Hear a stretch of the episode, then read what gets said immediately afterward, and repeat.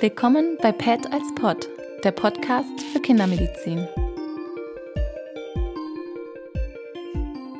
Hallo und herzlich willkommen zu PET als Pod, dem bei euch hoffentlich bekannten und beliebten Podcast des Machers und Erfinders Dr. Boris Wittekind, den ich auch hier heute begrüße in seinen mannigfaltigen Funktionen. Er ist nicht nur Oberarzt hier an der Kinderklinik, er ist Neonatologe und was für den heutigen Tag besonders wichtig ist, PJ-Beauftragter. Denn heute soll es gehen um PJ in der Pädiatrie, Fragezeichen, Ausrufezeichen. Hallo Boris. Hallo Thomas. Ist ja ganz schön, auch mal begrüßt zu werden, ne, dass ich quasi gar nicht selbst das Wort erheben möchte und dann auch noch schmeichelhaft hier eingeführt werde. Aber ganz ehrlich, also du bist auch Neonatologe, auch Kinderarzt seit, weiß ich nicht, 20 Jahren hier bei uns. Wir haben ziemlich viel zusammengearbeitet, aber warum, warum bist du jetzt eigentlich hier im Podcast? Nicht nur, weil ich gerne klug scheiße. Ja, du hast recht, ich bin Neonatologe und Kinderarzt. Ähm, ich habe eine Meinung zum PJ, ich habe Erfahrungen im PJ und ich denke, dass auch vor Jahren oder Jahrzehnten das PJ äh, prinzipiell nicht anders war. Darüber hinaus bin ich auch äh, auf einem Medizinportal eine Art Erklärdoktor und werde da in Zukunft selber Podcasts machen. Deswegen hatte ich gehofft, ich dürfte vielleicht bei dir ein bisschen in die Lehre gehen oder ins Sparring. Ja, das, das können wir schon auch mal zulassen. Und äh, wir haben etwas andere Werdegänge, wie wir hier in die Klinik gekommen sind. Und beide sind ja vielleicht interessant, dass die beiden verschiedenen Sichtweisen mal eingebracht werden.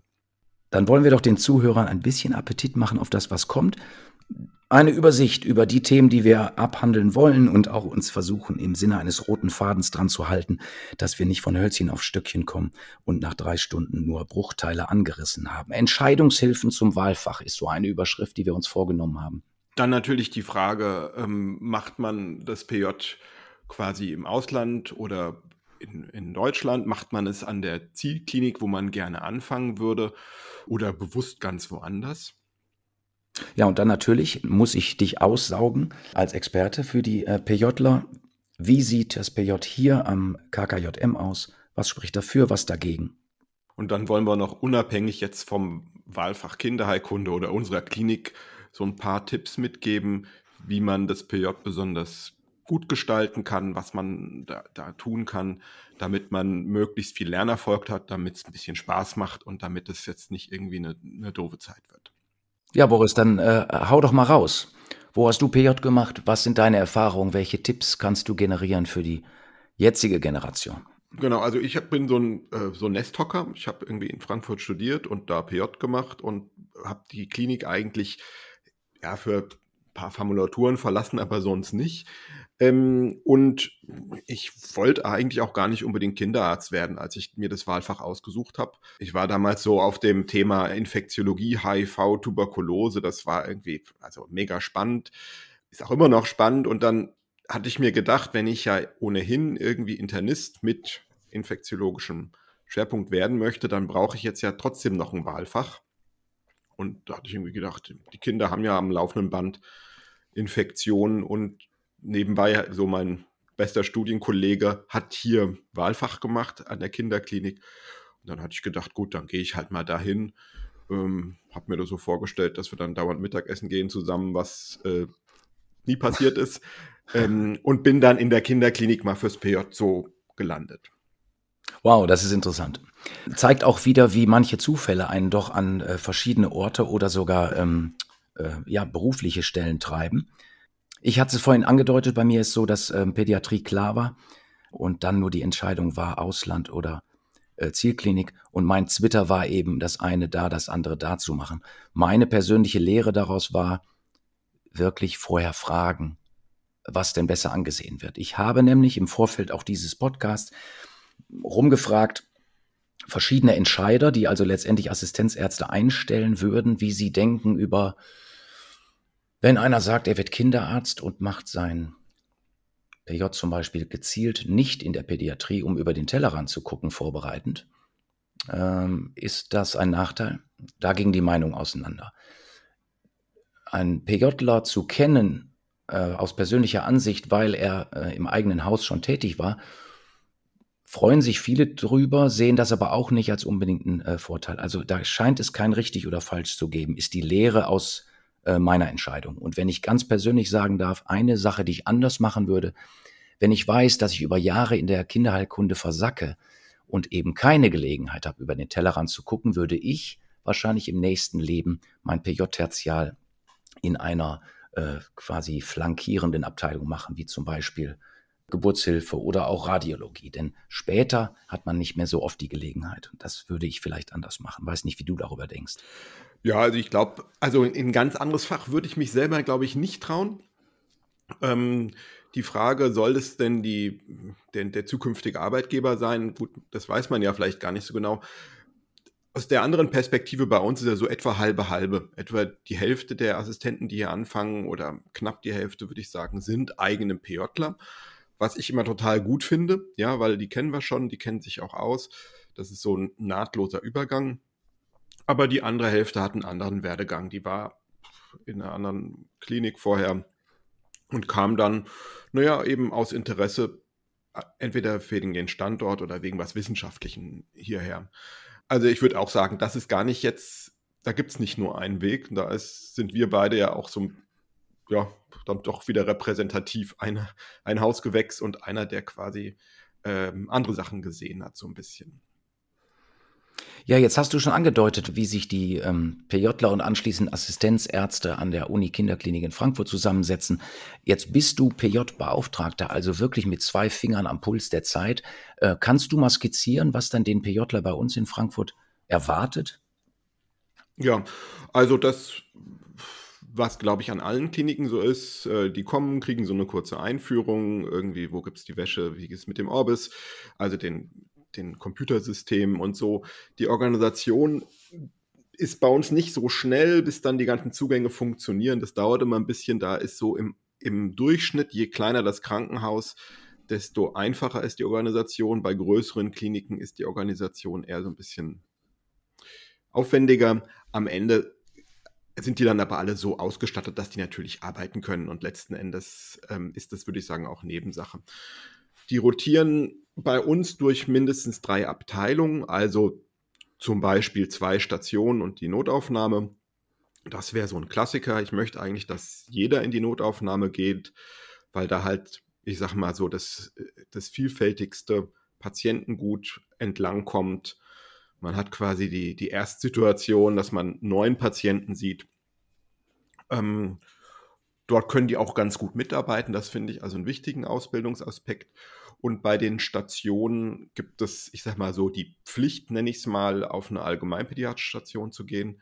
Ähm, auch mit der Idee, dass man da am meisten schon mitarbeiten kann und dass das ja irgendwie das ist, was man, egal wo man ist, man muss halt Kinderarzt werden. Ne? Man äh, kann ja nicht nur seine Spezialgebiete machen. Deshalb finde ich das wichtig. Und es gibt immer noch so ein, ich nenne es dann Wahlstation. Ähm, es gibt welche, die sich für Neugeborene interessieren und dann bei mir landen. Es gibt welche, die sagen, nee, Onkologie ist wichtig. Gab auch schon Einzelne, die äh, in die Transplantation gegangen sind, also Stammzelltransplantation. Das würde ich jetzt nicht empfehlen, weil es so ein spezieller Fach ist, so ein äh, spezieller Bereich ist. Äh, aber ähm, wie gesagt, es ist eine Wahl, eine Wahlstation, eine Wahlrotation und äh, da haben die dann quasi die Auswahl. Ja. Ähm, auf den Stationen ist es, wie gesagt, ein bisschen unterschiedlich. Es gibt so Bereiche, wo die relativ schnell mitarbeiten. In der Onkologie zum Beispiel ist es dann schon so, dass die jetzt ja nicht, wenn da ein neuer Patient kommt, den alleine führen und da alle Gespräche führen, Dafür ist es dann doch, ich sag mal, ein bisschen zu komplex. Ähm, dort haben die eher kleinteiligere Aufgaben, also dass sie jetzt äh, eine Punktion machen, dass sie irgendwie eine Bestellung für Chemotherapie schon mal vorbereiten ähm, oder bei einem neuen Kind irgendwie die Diagnostik-Checklisten mitmachen. Also die sind schon mit dabei, auch mit Aufgaben, aber eher mit kleinteiligen Aufgaben. Dagegen auf den allgemeineren Stationen, da kann es dann schon sein, dass man sagt, hier, das ist dein Patient und du rufst, wenn du Probleme hast ähm, und kannst quasi schon ganzen Happen, also oder größere Kuchenstücke quasi äh, verdauen in der, ähm, in der ärztlichen Tätigkeit. Also nicht nur kleine Teilaspekte, sondern eigentlich die ganze Behandlung. Ja. Ein bisschen unterschiedlich ist es auch, die, die im ersten Tertial zu uns kommen, naja, die sind doch noch ein bisschen frischer in der Klinik. Das merkt man schon, ob jemand schon zwei Tertiale hinter sich hat oder nicht. Aber letzten Endes, nach ein paar Wochen können die eigentlich alle laufen und haben sich so ein bisschen eingegroovt und ja, und arbeiten halt so mit. Ähm, mit noch ein paar Einschränkungen. Es gibt ein paar Sachen, die darf man halt als PJler nicht. Also Blut anhängen ist sowas, natürlich darf man das konkret machen, aber es muss dann halt noch jemand dabei sein, das ist forensisch oder Chemospritzen, äh, das auch nicht, aber ansonsten dürfen die schon relativ viel. Wow. Ja, ich bin jetzt als, als, als Thomas und ehemaliger PJler tatsächlich ein bisschen neidisch, weil äh, einige Sachen hätte ich mir so gewünscht damals bei mir selbst. Ich habe zwei Monate am Stück auf derselben onkologischen Station gesessen und äh, nicht innerhalb des Tertials noch eine Bandbreite erlebt. Also du hast gesagt, drei verschiedene Stationen innerhalb des Wahlfachs. Das finde ich schon ähm, äh, ziemlich großartig und äh, muss dir natürlich beipflichten, wenn ich wählen würde, äh, wenn ich freie Wahl hätte in, der, in unserer Kinderklinik, wo ginge ich hin? dann würde ich auch nicht auf, den, äh, auf die Spezialität setzen. Also wenn mir PJler oder auch Formulanten begegnen auf der Neo-Intensivstation, dann äh, unterstelle ich bei der Begrüßung, die durchweg herzlich ist dann, aber ich äh, stelle in Frage, dass äh, die da sind, wo sie hinwollen und sich vielleicht verlaufen haben, weil ich die Neo-Intensiv als so spezielles Kuchenstück der Gesamtpädiatrie empfinde, äh, dass das äh, auf dem Ausbildungsstand des PJlers eigentlich zu früh ist, da so in die Tiefe zu gehen. Aber es gibt ja Passionierte, die schon wissen, wie das Endziel ist und deswegen ganz gezielt kommen. Dann ist es natürlich auch schön, dass diese Möglichkeiten ähm, bestehen. Aber jetzt hast du zusammengefasst, ich weiß, es ist schwer über die eigene Arbeit zu sprechen, aber was würdest du denken? Sind die Studenten zufrieden als PJler bei uns oder was loben sie besonders, was kritisieren sie? Also im Allgemeinen, glaube ich, sind die schon zufrieden. Das, was am meisten kritisiert wird, ist so die Organisation drumherum. Also das mit den Passwörtern, das dauert halt manchmal. Ähm, das hängt halt auch nicht an der Kinderklinik, sondern an der Uniklinik, also am, am, an der übergeordneten Organisation oder dass die halt manche Schlüssel nicht bekommen. Ein paar Schlüssel habe ich so, ich sag mal so schwarz für die, aber das reicht nicht immer für alle. Also das Organisatorische, das wird am häufigsten eigentlich kritisiert das, was am meisten gelobt wird, und das finde ich eigentlich, finde ich eigentlich auch das Wichtigste, ist die Betreuung auf der Station. Also ganz konkret durch die Stationsärzte, durch die Oberärzte und das Fortbildungsangebot. Ähm, da haben wir es natürlich leichter als große Klinik. Wir haben mehr Leute, die natürlich dann auch die Fortbildung machen können. Das ist ein bisschen eine Schwierigkeit für die kleineren Kliniken. Ich möchte die aber kleineren Kliniken aber überhaupt gar nicht schlecht machen. Was da sicher der Vorteil ist, dass man halt relativ schnell das ganze Team kennenlernt und, und quasi nicht irgendwie jeden Tag auch fünf Ärzte sieht, die man noch nie gesehen hat oder mit denen man nicht zusammengearbeitet hat. Also quasi das sind schon Vorteile an den kleineren Häusern. Da gibt es auch häufiger dann in Anführungsstrichen auch mal nur zwei Rotationen, also dass man quasi einen Bereich weniger sieht. Das muss aber überhaupt nicht schlecht sein. Ja, also immer wenn man im Kopf hat, ich möchte ganz schnell Kinderarzt werden und das Allgemeine machen, dann kann das am akademischen Lehrkrankenhaus vielleicht auch besser sein als bei uns. Ja. Ähm, wo die am meisten zufrieden sind, wenn sie es eben schaffen, so ein bisschen alleine zu laufen. Also wenn sie eine gewisse Selbstständigkeit äh, erleben, zumindest für Teilaspekte. Und das, das muss man auf jeden Fall versuchen, möglichst schnell zu etablieren, dass klar ist, dass die jetzt nicht für jeden einzelnen Minischritt nachfragen müssen, sondern dass sie sagen können, das ist jetzt meine Aufnahme und ich mache die erstmal und in einer halben Stunde komme ich wieder und erzähle, was ich rausgefunden habe oder was das Problem ist. Ja, äh, es ist interessant, das deckt sich sehr, ähm, sozusagen deine Eigenreflexion oder das PJ bei uns deckt sich mit dem, was ich online gefunden habe, denn es gibt natürlich Feedback und äh, Bewertungsportale auch für äh, PJs in verschiedenen Häusern.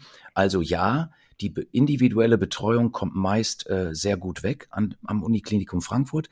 Ähm, was auch erwähnt wird, äh, ist, dass dreimal wöchentlich PJ-Seminare, du hattest das gerade nicht beziffert, aber das ist wohl eine nennenswerte ähm, festgelegte Ausbildungszeit, die auch nicht jedes Haus bietet. Das wurde explizit gelobt. Aber es äh, schwingt dann manchmal auch mit, wie individuell die Situation eines PJlers ist. Also ein äh, akuter Ärztemangel, eine äh, momentane Unzufriedenheit in, innerhalb des Teams oder auch Unterbesetzung machen sich schon ähm, bemerkbar. Warum ich das sage, ist, dass es mir doch dann rückblickend scheint, dass es sehr individuell ist. Man kann nicht sagen, ich suche dieses Haus, ich gehe auf die Station und ich weiß, das ist der Jackpot. Ich will nur mal als Beispiel sagen, es gibt ein Krankenhaus in Frankfurt, auch Kinder, äh, die Kinder versorgen. Da kann ein PJler im selben Zeitraum die Note 1 vergeben für dieses Haus und ein anderer zum etwa gleichen Zeitraum die Note 3,7. Das heißt, die Garantie scheint es nicht zu geben.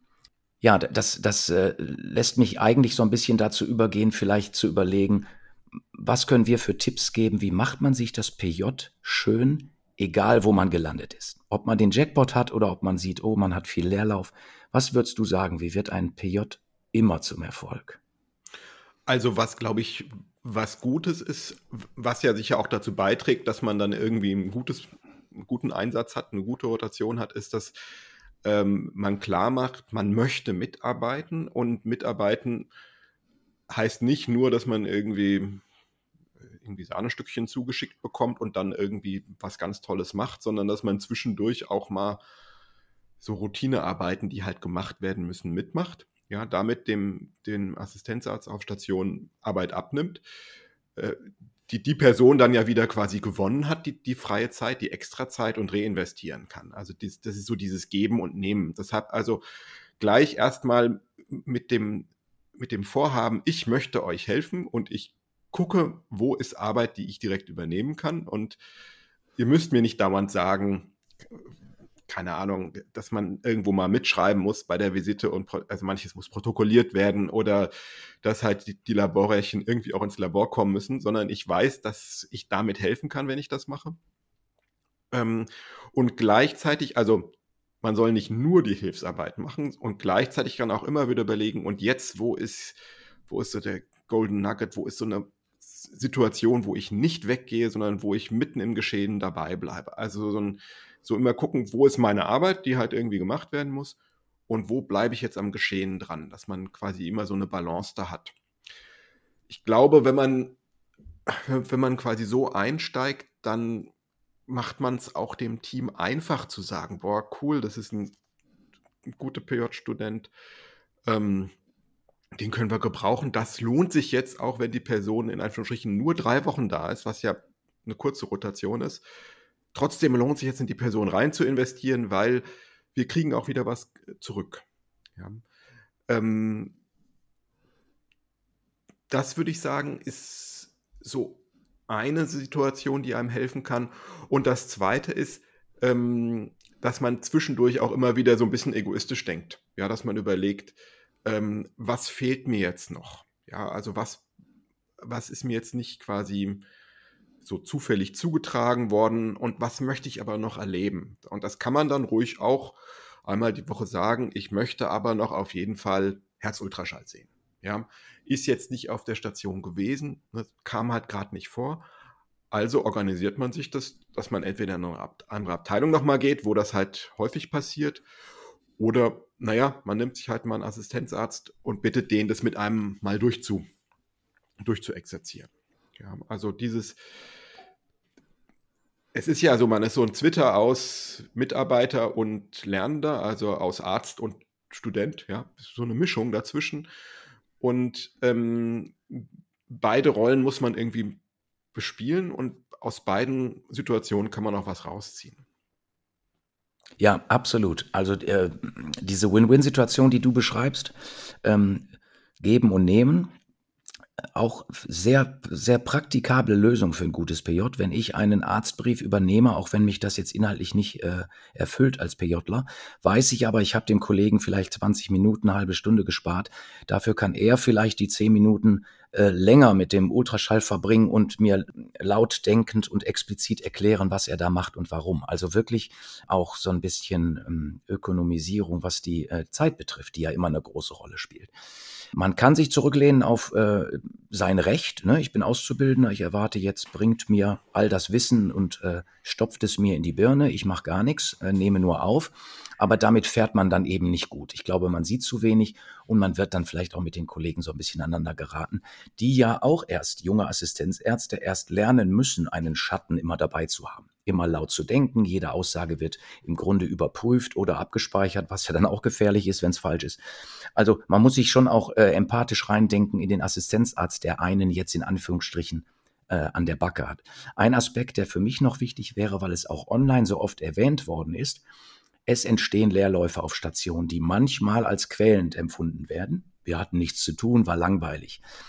Finde ich tragisch, weil man das natürlich so einfach als PJler auch inhaltlich füllen kann. Du hattest es angedeutet, man guckt sich mal den interessanten Fall auf der Nachbarstation ein. Man äh, bittet vielleicht den Radiologen, darf ich mal über die Schulter gucken, wenn ihr hier die Hüften schallt. Ähm, das äh, Nein, hat man das? Ja, kann man kriegen. Warum nicht fragen? Ne? Kostet nichts. Ähm, das mag öfter manchmal klappen, manchmal nicht, aber finde ich eine schöne Sache. Warum nicht mal beim Röntgen reingucken und bei den Schwestern mitgehen? Denen helfen, aber auch von denen lernen. Das wird, finde ich, sehr unterschätzt. Und da möchte ich, möchte ich zur Illustration eigentlich mal sagen, Assistenzärzte, also nicht PJler, fertige Assistenzärzte, kommen auf die neugeborenen Intensivstation und laufen erstmal drei Tage mit der Pflege mit, genau aus dem Grund. Weil es so viel ähm, zu lernen gibt, aber auch über den Ablauf der Station und die Arbeitsbelastung der Pflege einfach für gegenseitiges Verständnis. Also wenn selbst fertige Ärzte mit Schwestern mitlaufen. Warum sollte sich dann ein PJler oder eine PJlerin zu fein sein, in Anführungsstrichen, das eben auch zu machen? Und äh, ich denke, man profitiert da sehr, sehr von. Das ist sag mal, ein ganz modernes Thema. Es gibt ja diese interprofessionellen Ausbildungsstationen, werden zunehmend aufgemacht, wo man PJler quasi mit Pflegeauszubildenden zusammen Patienten versorgen lässt. Natürlich noch mit einem guten Framing, dass das alles äh, gut unterstützt wird. Sowas planen wir. Das ist jetzt noch nicht fertig, deshalb kann ich nicht sagen, wir haben das, aber vielleicht wird es das in ein, zwei Jahren geben, dass man eben auch äh, so dieses interprofessionelle Lernen so ein bisschen noch mit, mit einbezieht. Ja, also dass es auch so eine Rotation geben wird. Das ist gerade Zukunftsaussicht. Ja, es scheint so, so, zu sein wie die Weisheit bei Forrest Gump. Ne? Leben ist wie eine Pralinschachtel. Man weiß nie, was man ähm, bekommt. Aber jetzt hoffe ich natürlich, dass alle, die uns zugehört haben, vielleicht ein paar Tipps haben, wie sie ihr PJ ähm, positiver gestalten im Rahmen ihrer Möglichkeiten und vielleicht die bessere Stelle finden und vielleicht auch das, äh, das Land oder das Krankenhaus, wo es für sie am äh, besten ist, das zu machen. Wie könnten wir schließen? Also PJ in der Kinderklinik ist natürlich immer gut. Ja? Ähm, auch wenn man Allgemeinarzt werden möchte, wenn man in die Innere gehen möchte. Wir haben relativ viele, die fest vorhaben, in die Onkologie bei den Erwachsenen zu gehen und dann ihr Wahltertial bei uns machen, weil sie sagen, das ist eine Art von Onkologie, die möchte ich auch gesehen haben. Ja, ähm, das bringt mich weiter. Also es gibt viele Wege. Man manche merken vielleicht auch erst im PJ, dass sie dann auch längerfristig bei den Kindern bleiben wollen. Ähm, Wahlfach generell ist das schönste Tertial im, im PJ. Das würde ich äh, für alle Wahlfächer so mal fest sagen. Warum? Weil da keiner quasi hingeschickt wurde. Das ganze Team weiß, das sind die Leute, die wollten zu uns kommen. Das ist eine ganz andere Stimmung, als wenn man jetzt bei den Chirurgen, ah, das sind jetzt die neuen Blutabnehmer und Hackenhalter, ne? Äh, mal gucken, ob da einer was taugt. Ne? Das ist bei uns das Gegenteil. Wir erwarten, dass da nur Leute kommen, ähm, die schon was mitbringen, die, die Spaß am Fach Kinderkunde haben. Also Wahlfach generell ähm, macht von den drei Tertialen, denke ich, am meisten Spaß. Ähm, und damit, glaube ich, kann man allen so ein bisschen Spaß aufs PJ machen und insbesondere aufs Wahlfach. Ja, sehr schön. Hauptberuflich äh, lernen und schnuppern, wie der Beruf ist, den man wahrscheinlich dann für eine lange Zeit äh, erlernt und ausübt. Ja, dann bis bald im PJ, würde ich sagen. Tschüss. Tschüss.